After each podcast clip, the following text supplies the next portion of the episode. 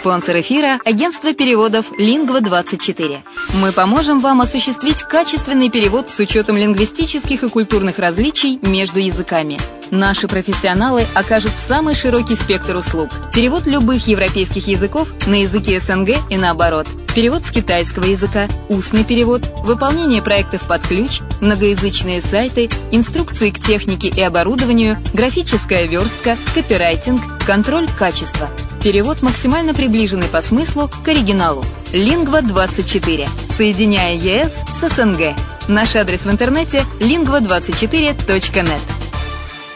Почему граждане стран СНГ покупают недвижимость в Болгарии? Прежде всего из-за доступных цен на жилье. Цены на недвижимость в Болгарии самые низкие в Европейском Союзе. Чистая местность и мягкий климат. Зима в Болгарии мягкая, а лето не очень жаркое по сравнению с другими популярными у туристов местами. Отсутствие языкового барьера. Русский язык применяется при общении. Историческая и культурная близость. Родственная по духу культура, схожие обычаи и традиции. Страна привлекательна для пенсионеров. Болгария считается благополучным местом, где можно спокойно встретить старость. Простая и понятная процедура покупки. Широкий выбор объектов недвижимости. Доступные цены на проживание. Если принять средние цены на потребительские товары и услуги по Евросоюзу за 100%, то их уровень колебался от 48% в Болгарии до 138 в Дании, то есть самая дешевая страна Евросоюза – Болгария. Налог на недвижимость самый низкий в Европе, составляет от 30 до 100 евро в год в зависимости от размера жилой площади. Расходы на обслуживание тоже очень низкие.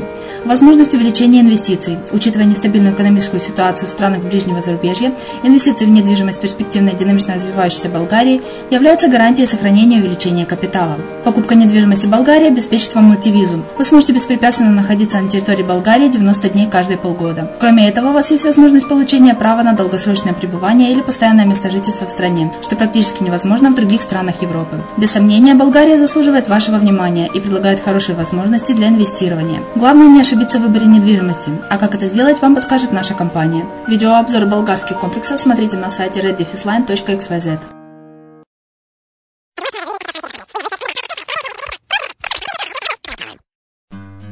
Здравствуйте! В эфире программа «Мариуполь онлайн» на радио «Азовская столица». И с вами я, Майя Вишневская. Мы продолжаем гадать на кофейной гуще. Что же ожидает нас, мариупольцев, в частности, и украинцев в целом в 2016 году? Сегодня поговорим о гуманитарной сфере. 1 января в Украине вступило в силу множество законов и подзаконных нормативно-правовых актов, однако правительство не собирается на этом останавливаться. Ниже представлена подборка, с чего же нам все-таки ожидать и к чему быть готовыми в 2016 году.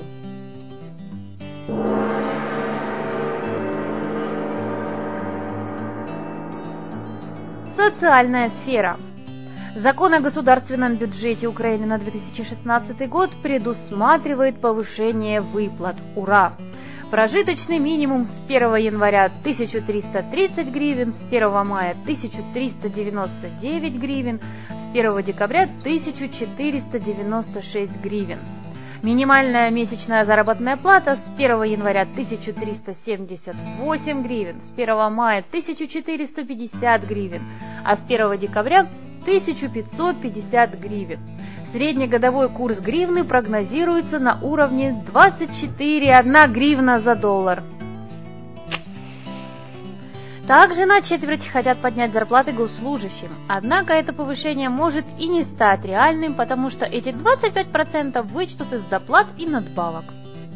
На коммунальные субсидии в этом году выделили аж 34 миллиарда гривен. Это в среднем 6800 гривен в год на одно хозяйство. Причем те, кто уже получает субсидии, могут рассчитывать на их автоматическое переоформление.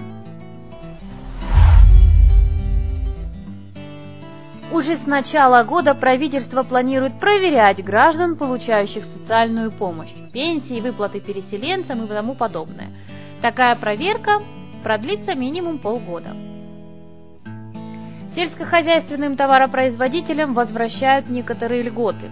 От возмещения расходов на выплату и доставку льготных пенсий освобождены сельхозтоваропроизводители, отнесенные к четвертой группе плательщиков единого налога.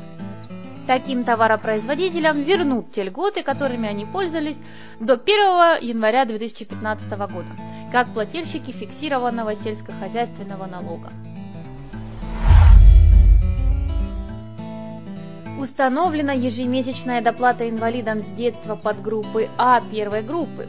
В случае, если ежемесячный размер государственной соцпомощи с надбавкой на уход инвалидам с детства подгруппы А первой группы не достигает размера государственной соцпомощи с надбавкой на уход, которая выплачивается на детей-инвалидов подгруппы А в возрасте от 6 до 18 лет. Тогда осуществляется ежемесячная доплата в сумме, которой не хватает до указанного размера. А что же нас ожидает в медицине? В этом году Минздрав рассчитывает на реформирование системы здравоохранения и принятие соответствующих законов.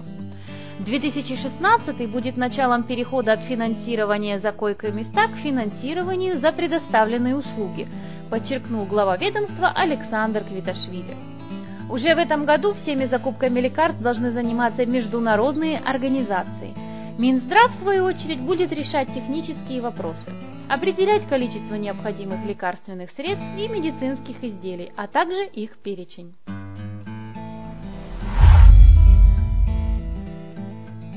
Чиновники планируют разработать минимальный список медицинских услуг, которые будут финансироваться за счет государства. Украинцев сразу предупреждают, бесплатной медицины не будет, но будут определенные базовые бесплатные услуги и единственный проискурант для платных. Также в начале года предстоит третий тур вакцинации детей против полиомиелита. В министерстве обещали охватить прививками 95% детей – но, судя по тому, с какими препятствиями и недоверием продолжается иммунизация, эта цифра будет значительно ниже.